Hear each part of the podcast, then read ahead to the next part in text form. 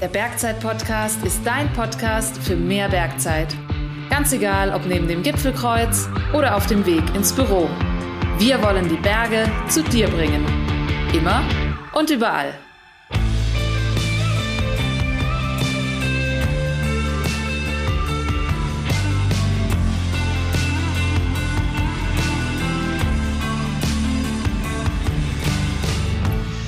Servus zusammen und herzlich willkommen zu einer neuen Beratungsfolge des Bergzeit Podcast. Ja, nachdem wir uns in einer der letzten Episoden über das Thema Sicherungsgeräte unterhalten haben, haben wir festgestellt, unser Kletterexperte Stefan und ich, dass auch das Thema Kletterseile wahnsinnig viel Stoff für eine Podcast-Episode hergeben würde. Und genau deswegen sitzen wir heute wieder zusammen. Stefan, ich freue mich, dass du dir wieder mal die Zeit genommen hast. Ja, hallo Jan, schön, dass ich wieder da bin. Ja, Thema Seile, wahnsinnig wichtiger Bestandteil in dieser kompletten Sicherungskette beim Klettern, aber auch ein Bestandteil, zu dem es ein bisschen Erklärungsbedarf gibt. Wenn ich bei mir selber in den Keller schaue, dann finde ich da mehrere Seile mit unterschiedlichen Ausführungen bzw. unterschiedliche Typen. Was für Typen gibt es denn aber eigentlich im Bereich Kletterseile? Also im Großen und Ganzen können wir, wir haben zweieinhalb Einsatzbereiche unterscheiden. So der eine Einsatzbereich ist das klassische Sportklettern, wo wir mit einem Einfachseil unterwegs sind. Ähm, dann gibt's den ganzen Bereich Mehrseillängenklettern, wo dann oftmals auf einen Doppelstrang ausgewichen wird. Und da gibt's zwei verschiedene Typen. Einerseits die Halbseile, andererseits die Zwillingsseile. Es gibt für alle drei Sorten jeweils eigene Zertifizierungen. Ähm, es gibt auch dreifach zertifizierte Seile. Ähm, das bedeutet, dass du dann natürlich auch ein dünnes Einfachseil mit einem Halbseil ähm, kombinieren kannst, dann musst du dir vielleicht nur ein zusätzliches Seil kaufen. Woran erkenne ich denn jetzt beispielsweise im Laden, welches Seil was ist, wenn jetzt beispielsweise kein Verkäufer direkt in der Nähe ist? Mhm. Ähm, du erkennst es eigentlich ganz einfach an der Auszeichnung, weil es tatsächlich, es muss immer dabei stehen. Am Seilende hast du normalerweise verschiedene Symbole. Für ein Einfachseil, da ist glaube ich eine Eins drauf. Ähm, für ein Zwillingsseil ähm, das sind, glaube ich, zwei so Ringe, oder? Genau, die ineinander gehen. zwei Ringe dran und ähm, Halbseil ähm, ist, glaube ich, eine zwei drauf. Mhm. Vielleicht ganz wichtig, auch nochmal darauf einzugehen, ähm, was hat das eigentlich für Folgen? Also warum gibt es eigentlich einen Unterschied zwischen Zwillingsseil und Halbseil? Genau. Ähm, das Thema an der Stelle ist die Konstellation, in der du mit dem Seil gehen darfst. Das bedeutet, mit einem Halbseil darfst du auch als Dreierseilschaft gehen. Du hast einen Vorsteiger, zwei Nachsteiger. Ähm, und jeder Nachsteiger ist dann natürlich über ein Seil gesichert entsprechend. Ähm, das bedeutet, am Standplatz gibt es dann entsprechend den Wechsel und es gibt immer nur einen Vorsteiger und die zwei Nachsteiger. Weil mit einem Zwillingsseil geht es nicht. Also du darfst nicht an einem Zwillingsseil einfach gesichert nachsteigen an der Stelle. Warum ist das so? Ähm, weil die Haltbarkeiten da einfach nochmal anders sind und die Prüf- und Normverfahren. Mhm. Das hat einfach damit zu tun. Hat wiederum dafür den Vorteil, bei einem Zwillingsseil, wenn ich jetzt zum Beispiel ans Eisklettern denke, dann habe ich damit, oder auch ans Alpinklettern generell, habe ich damit sehr leichte Seile, die einfach trotzdem diese Redundanz bieten. Ähm, stell dir vor, du hast irgendwie einen Steinschlag auf ein Seil und eines fällt vielleicht aus. Ähm, dann hast du trotzdem einfach mehr Redundanz als mit einem Einfachseil, weil das Einfachseil ist bei einem Steinschlag einfach durch. Ist die Redundanz tatsächlich auch der Grund, warum ich plötzlich einfach zwei Seile verwende? Weil wenn ich jetzt nicht drin bin in dem Thema, dann stelle ich mir natürlich die Frage, warum habe ich jetzt plötzlich beispielsweise beim Alpinklettern oder wenn ich Mehrseillängen gehe, warum verwende ich dann plötzlich zwei Seile und nicht einfach weiterhin nur eins? Mhm. Ja, das ist einerseits natürlich eine gewisse Redundanz, die ich damit habe. Ich habe die Möglichkeit einer Dreierseilschaft, die wir gerade schon geschildert haben. Ähm, ich habe auch, auch das ist wieder der Unterschied zwischen Zwillingsseilen und Halbseilen, ähm, die Möglichkeiten einer anderen Seilführung. Mit einem Halbseil kann ich tatsächlich auch einzelne Sicherungspunkte nur mit einem Seil einhängen, um tatsächlich die Seilreibung zu reduzieren. Auch das geht zum Beispiel mit Zwillingsseilen wiederum nicht. Also heißt, wir halten mal fest, ein Zwillingsseil darf ich aber auch wirklich nie dann als Einfachseil verwenden, sondern genau. die müssen immer im Doppelstrang verwendet werden. Tatsächlich eher ein Spezialistenseil, wenn man so will. Ähm, so ein, wenn ich jetzt irgendwie ein klassisches Alpinkletterseil kaufen will, dann wäre es eine ganz charmante Möglichkeit, ähm, da ein Halbseil zu nehmen. Vielleicht noch, auch das ist so ein Spezialistenthema. Ähm, ich kann natürlich auch mehr Seillänge mit einem Einfachseil gehen. Wie beim Thema Redundanz mache ich natürlich da Abstriche ähm, und ein Materialseil mitnehmen. Auch das passiert teilweise. Mhm. Ähm, da gibt es dann so Möglichkeiten wie mit der Rapline. Die kann ich dann wiederum äh, fürs Abseilen mit verwenden. Auch ein großer Vorteil der Doppelseile. Ich habe natürlich die komplette Abseillänge zur Verfügung. Wenn ich ein 50 Meter Halbseil habe, kann ich 50 Meter abseilen. Äh, wenn ich dagegen ein 60 Meter Einfachseil habe, kann ich 30 Meter, nämlich die halbe Länge nur abseilen. Auch das ist natürlich für die Rückzugsmöglichkeiten ähm, gerade im Mehrseillängengelände absolut wichtig. Ja, und wenn wir jetzt auf die Unterscheidung gehen, Einfachseil versus Halbseil, wieso gibt's diese Unterscheidung überhaupt nochmal? Also wieso verwende ich dann nicht einfach, wenn ich nur ein Seil verwende, immer ein Halbseil? Also mit dem Halbseil darf ich gewissermaßen nicht vorsteigen. Also mit dem Halbseil, an dem darf ich nachsteigen, aber ich darf mit dem Halbseil nicht vorsteigen. Dafür ist es erstmal nicht ausgelegt. Ich glaube, damit bringt man zumindest mal ein bisschen Licht ins Dunkeln, was diese ganzen Seiltypen angeht und für was sie dann geeignet sind. Ich hätte noch eine kurze Ergänzung, mhm. ähm, weil ich habe vorher gesagt, es gibt so dreieinhalb Typen. Ja. Ähm, der halbe Typ, den sollten wir vielleicht der Vollständigkeit halber und als Warnung hier erwähnen, das sind einfach Statikseile. Mhm. Ähm, wichtig, mit einem Statikseil wird nie geklettert, an einem ja. Statikseil wird abgeseilt. Das ist eigentlich auch eher ein Spezialistenthema. Ähm, das wird vielleicht äh, oder es wird beispielsweise im Routenbau verwendet, das wird in der Höhenarbeit verwendet ähm, etc. Ähm, aber ganz wichtig, das äh, ist eine Sache, also ein Seil, an dem man sich ablässt und kein Seil, mit dem man hochklettert. Ja, weil im Falle eines Sturzes einfach das Verletzungsrisiko enorm hoch wäre. Gell? Genau, also der Fangstoß ist natürlich ein ganz, ganz anderer, damit auch die Kräfte, die auf Körper, auf Sicherungspunkte etc. Äh, wirken. Denn jedes Seil hat ja tatsächlich eine sehr hohe Seildehnung drin. Auch das ist normalerweise angegeben bei jedem Seil. Ähm, das können bis zu 30 Prozent sein. Und diese Seildehnung sorgt am Ende dafür, dass wir einfach nicht so, also stell dir mal vor, du hast einen 5-Meter-Sturz und dann macht zack und du stehst auf, auf der Stelle. Das wäre eine Wahnsinnsbelastung für den Körper. Ja. Und dass diese Belastung auf den Körper ähm, reduziert wird, haben wir eben dynamische Seile, die sich einfach wirklich eine große Strecke auch noch mit dehnen können. Und äh, das ist tatsächlich auch ganz, ganz essentiell, sowohl für die Schonung der Sicherungspunkte, aber vor allem tatsächlich für die Schonung des stürzenden Körpers. Ja, ich finde, man merkt das tatsächlich, wenn man das erste Mal ein richtiges Sturztraining macht, dann ist man wirklich auch nochmal überrascht von der Dynamik des mhm. Seils, wie viel da wirklich nochmal das Seil auch nachgibt. Ja, vielleicht auch jeder, der schon mal versucht hat, an einem dynamischen Seil hochzujümmern. Ja. Ähm, auch da merkt man es natürlich, das ist so ein bisschen wie, wie an einem Gummizug hochzueiern. Und das ist aber am Ende das, was tatsächlich wahnsinnig wichtig ist. Ähm, diese dynamische Eigenschaft der Seile, ähm, die sorgt nämlich dafür, dass einfach es uns gut geht als Kletternde, ähm, aber das sorgt auch dafür, dass tatsächlich Sicherungspunkte nicht so hart belastet werden. Okay, perfekt. Jetzt haben wir die unterschiedlichen Typen mal beleuchtet. Jetzt ist dann immer so die nächste logische Frage. Ich weiß, welches Seil ich brauche. Wie lang kaufe ich das Seil denn? Gibt es auch da irgendwo eine Pauschalregel, wo du sagst, naja, wenn ich jetzt einfach ein Seil brauche zum Sportklettern in der Halle, dann sollte es Länge XY haben. Das ist immer eine einfache Frage, ja. Also es soll so lang sein, dass du halt zum Boden runterkommst. Insofern ist die Antwort, it depends. Mhm. Also wenn du jetzt nur in deiner Heimathalle kletterst und deine Heimathalle ist 15 Meter hoch, ähm, mit Überhang ist die Kletterstrecke vielleicht noch ein bisschen länger, dann kannst du dein Seil darauf auslegen. Und wenn du weißt, du brauchst dein Seil für nichts anderes, dann bist du wahrscheinlich mit dem 40 Meter Seil total happy. Ähm, und dann warum solltest du dir ein 60 Meter Seil kaufen? Ja, was am Ende dann nur Gewicht ist. Genau. Wenn ich jetzt zum Beispiel auch draußen klettern will und ich lebe in Franken ähm, und die Routen sind im Durchschnitt wahrscheinlich so, ähm, keine Ahnung, 20 bis allermaximalst mal 30 Meter lang, dann komme ich wahrscheinlich mit einem 60 Meter Seil die meiste Zeit ziemlich gut durch. Ähm, ich müsste mir halt überlegen, was ich machen, mache, wenn ich an die rote Wand gehe, wo es dann vielleicht mal 40 Meter lang ist. Mhm. Wenn ich jetzt zum Beispiel wie hier im Alpenvorland lebe und die Anzahl der Routen, die inzwischen 40 Meter sind, die nimmt stetig zu tatsächlich, ähm, dann ist es für mich zum Beispiel inzwischen der Standard, dass ich eigentlich ein 80 Meter Seil brauche, dass ich immer wieder sicher runterkomme. Mhm. Ähm, das heißt, so im, gerade wenn es schwereres Klettern wird, dann ist ein 80 Meter Seil in vielen Fällen schon Standard geworden. Auch tatsächlich gerade so in, in Südeuropa, wenn man in solche Gebiete schaut, gibt es immer mehr. Ähm, was natürlich cool ist, wenn man 80 Meter am Stück durchklettern kann. Ja. Das ist einfach ein super Flow, auch ein cooles Gefühl.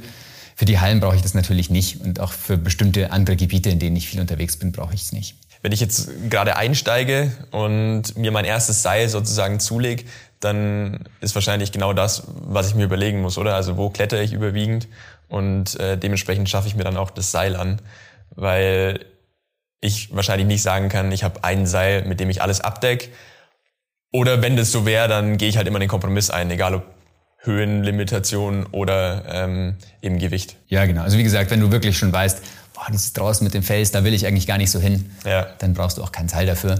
Wenn du schon überlegst, okay, da will ich vielleicht auch mal rausschauen, dann hat sich da eigentlich schon so der 60 Meter Standard auch entwickelt. Aber wahrscheinlich steigst du als Einsteiger vielleicht auch nicht in die 40 Meter Tour dann direkt ein, weil das wird dann auch ganz schön hoch und ganz schön lang. Da brauchst du erstmal ein bisschen Training davor. Genau. Und da brauchst du auch ganz schön viele Echsen, wenn du da tatsächlich eine gut abgesicherte Tour finden willst. Ja, also genau, da ist ja noch viel mehr dahinter in dieser Sicherungskette als eben, als eben nur das Seil. Jetzt verwenden wir Seile eigentlich nicht nur zum reinen Klettern, sondern haben Seile ja auch teilweise beim Hochtourengehen dabei. Ähm, da kommt dann das ganze Thema Imprägnierung ganz stark zum Tragen. Würdest du dein Seil immer automatisch voll imprägniert kaufen? Ich würde es ein bisschen äh, relativieren, ehrlich gesagt. Für mich ist es nicht nur ein Hochtourenthema, für mich ist es tatsächlich das draußen drinnen Thema. Mhm. Also für die Halle brauche ich kein imprägniertes Seil.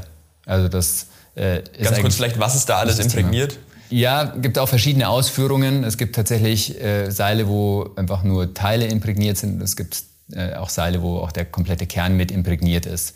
Einfach nur, dass er kein Wasser aufnehmen kann. Aber diese Imprägnierung hat noch eine andere ganz wichtige Eigenschaft. Die verhindert nämlich auch mit, dass tatsächlich so Sand- und Schmutzpartikel äh, wirklich in den Kern mit eindringen. Das heißt, am Ende sorgt es auch ein bisschen dafür, dass dein Seil langlebiger ist. So, also Faustregel würde ich schon auswerfen. Imprägnierte Seile halten tendenziell länger als nicht imprägnierte Seile und sind robuster. Damit, wenn du viel draußen unterwegs bist, dann kannst du vielleicht oder solltest du vielleicht auch über ein imprägniertes Seil nachdenken. Das ist wahrscheinlich eine wichtige Info, wenn man erstmal den Preisunterschied sieht, weil die imprägnierten Seile logischerweise einfach immer teurer sind als die nicht imprägnierten und man vielleicht deswegen erstmal davor abschreckt.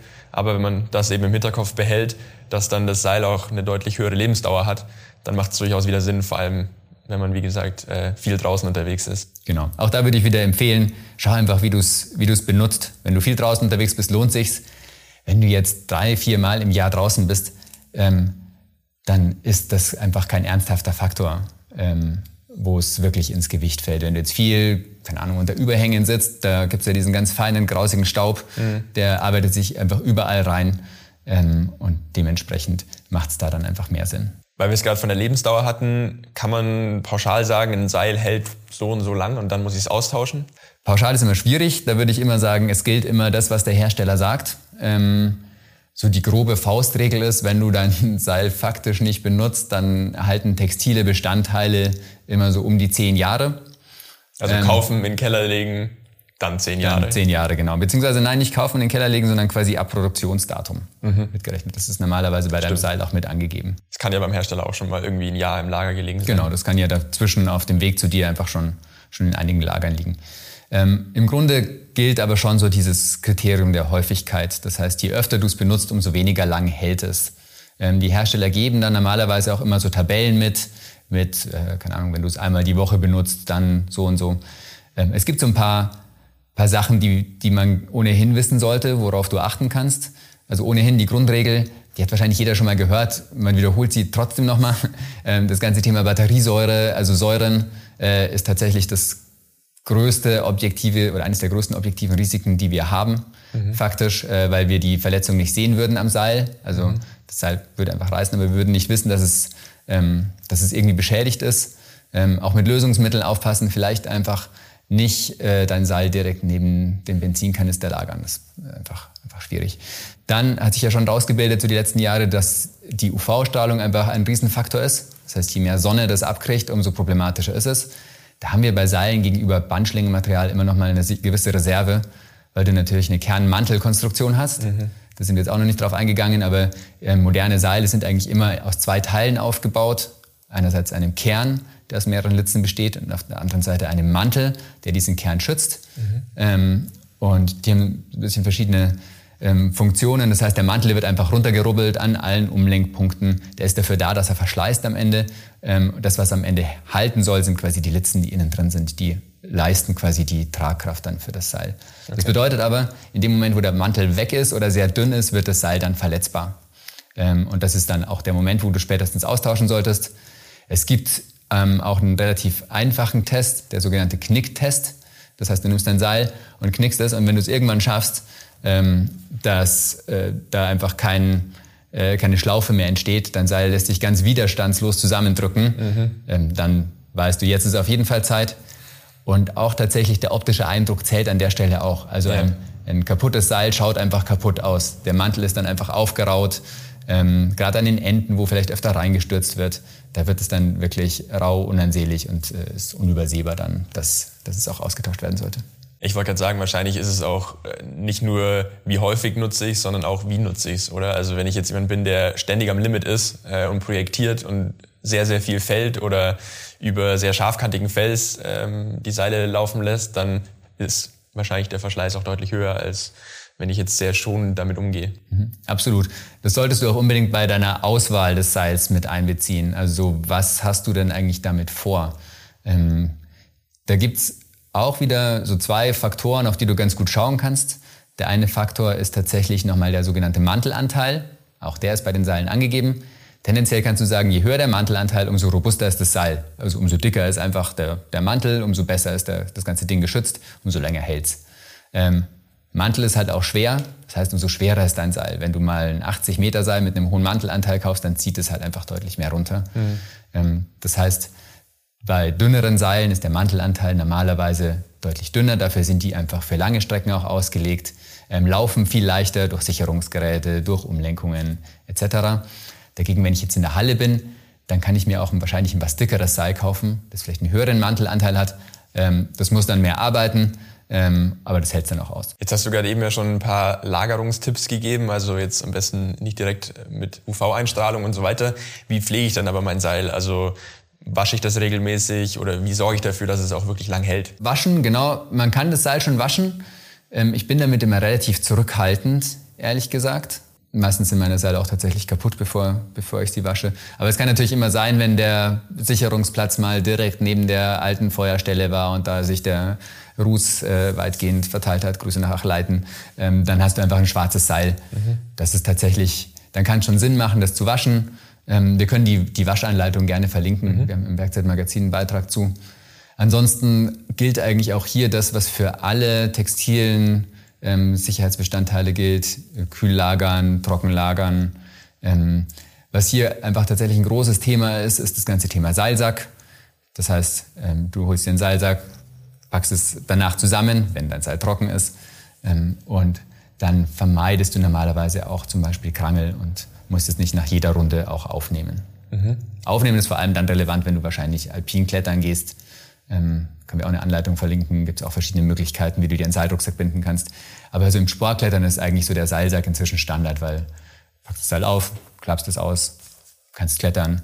Danach klappst es wieder zusammen und alles ist gut. Eine letzte Frage, die ich nur ganz kurz anreißen will, weil wir zum Teil schon in der Episode zu, zu den Sicherungsgeräten drauf eingegangen sind, aber es gibt ja verschiedene Durchmesser.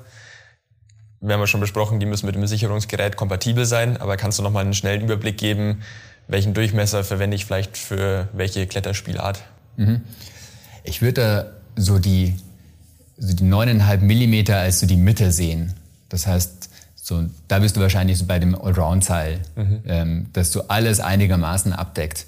Wenn es dicker wird, dann werden es eher die robusteren Seile, dann werden es eher die Hallenseile auch irgendwann. Äh, Wenn es dünner wird, dann werden es wahrscheinlich eher irgendwann die Durchstiegsseile, die dann auch deutlich dünner und leichter sind. Also das untere Ende der Fahnenstange, also wir reden jetzt über Einfachseile gerade, ja. ähm, das untere Ende der Fahnenstange sind da tatsächlich so die 8,5 Millimeter, die jetzt aber auch nicht nicht so populär geworden sind. Das ist, glaube ich, auch wirklich ein Spezialistenthema. Es gibt inzwischen schon halbwegs gut haltbare und robuste Einfachseile, so 9,0, 9,2 Millimeter, ähm, an denen man auch länger Spaß hat. Ähm, genau, aber so 9,5 ist quasi so das klassische Allround-Seil eigentlich, ähm, mit dem du eigentlich alles abdecken kannst. Wenn du jetzt zum Beispiel wirklich ein Einsteigerseil für die Halle willst, dann kommst du wahrscheinlich auch mit 9,8 Millimeter noch ganz gut durch. Bergwissen zum Mitnehmen. Erstens. Bei Kletterseilen gibt es unterschiedliche Kategorien. Die Unterscheidung liegt im Sportklettern mit einem Einfachseil und im Mehrseillängenklettern, bei dem man entweder sogenannte Halbseile oder Zwillingsseile verwendet. Welcher Kategorie ein Seil zugehörig ist, erkennt man immer an der Kennzeichnung am Seilende. Die Seiltypen sind jeweils für unterschiedliche Belastungen ausgelegt. Mit einem Halbseil darfst du beispielsweise auch in einer Dreierseilschaft gehen, mit einem Vorsteiger und zwei Nachsteigern, die dann jeweils einfach gesichert sind. Das geht beispielsweise mit einem Zwillingsseil nicht. Seile im Doppelstrang verwendet man vor allem wegen der Redundanz und der Möglichkeit, die Seilführung flexibler zu gestalten. Zweitens. Die Länge des Seils ist stark davon abhängig, wo du überwiegend kletterst und wie lange die entsprechenden Routen sind. Wenn du beispielsweise nur in deiner Heimathalle kletterst und diese ist 15 Meter hoch, wirst du mit einem 40 Meter Seil gut bedient sein. Wenn du flexibler sein möchtest, was die Wandhöhe angeht, solltest du entsprechend ein längeres Seil wählen mit dem Nachteil des höheren Gewichts. Drittens. Solltest du überwiegend draußen klettern, macht ein imprägniertes Seil durchaus Sinn, da es die Lebensdauer des Seils deutlich verlängert. Es gibt voll imprägnierte Seile, bei denen sowohl der Mantel als auch der Kern diesen Schutz haben, und teilimprägnierte Seile, bei denen lediglich der Mantel diese Eigenschaft hat. Für eine reine Hallennutzung kannst du dir den Aufpreis für ein imprägniertes Seil sparen. Übrigens, zunächst hat ein Kletterseil eine Lebensdauer von 10 Jahren ab Herstellungsdatum. Das gilt aber nur bei Nichtbenutzung und einer angepassten Lagerung. Je häufiger und je intensiver dein Seil beansprucht wird, desto kürzer wird die Lebensdauer. Du kannst den Verschleiß deines Seils deutlich reduzieren, indem du es zum Beispiel bei der Lagerung vor UV-Einstrahlung und Feuchtigkeit schützt. Wichtig, prüfe dein Seil selbstständig regelmäßig auf Verschleißerscheinungen. Ich habe noch einen kleinen Tipp zum Schluss, wenn ich mir den noch kurz Na, schnappen Logo. darf. Sehr gerne. Ähm, und zwar, du musst ja dein Kletterseil irgendwann austauschen. Ja. Und es gibt inzwischen unglaublich kreative Ideen, was du daraus machen kannst. Okay. Ähm, wir haben im Bergzeit Magazin einen Beitrag, aber es gibt auch noch ganz, ganz viele andere tolle Ideen im Internet. Ähm, es gibt, du kannst Schlüsselanhänger draus machen, du kannst dir Fußmatten draus weben, du kannst dir Topfuntersetzer machen.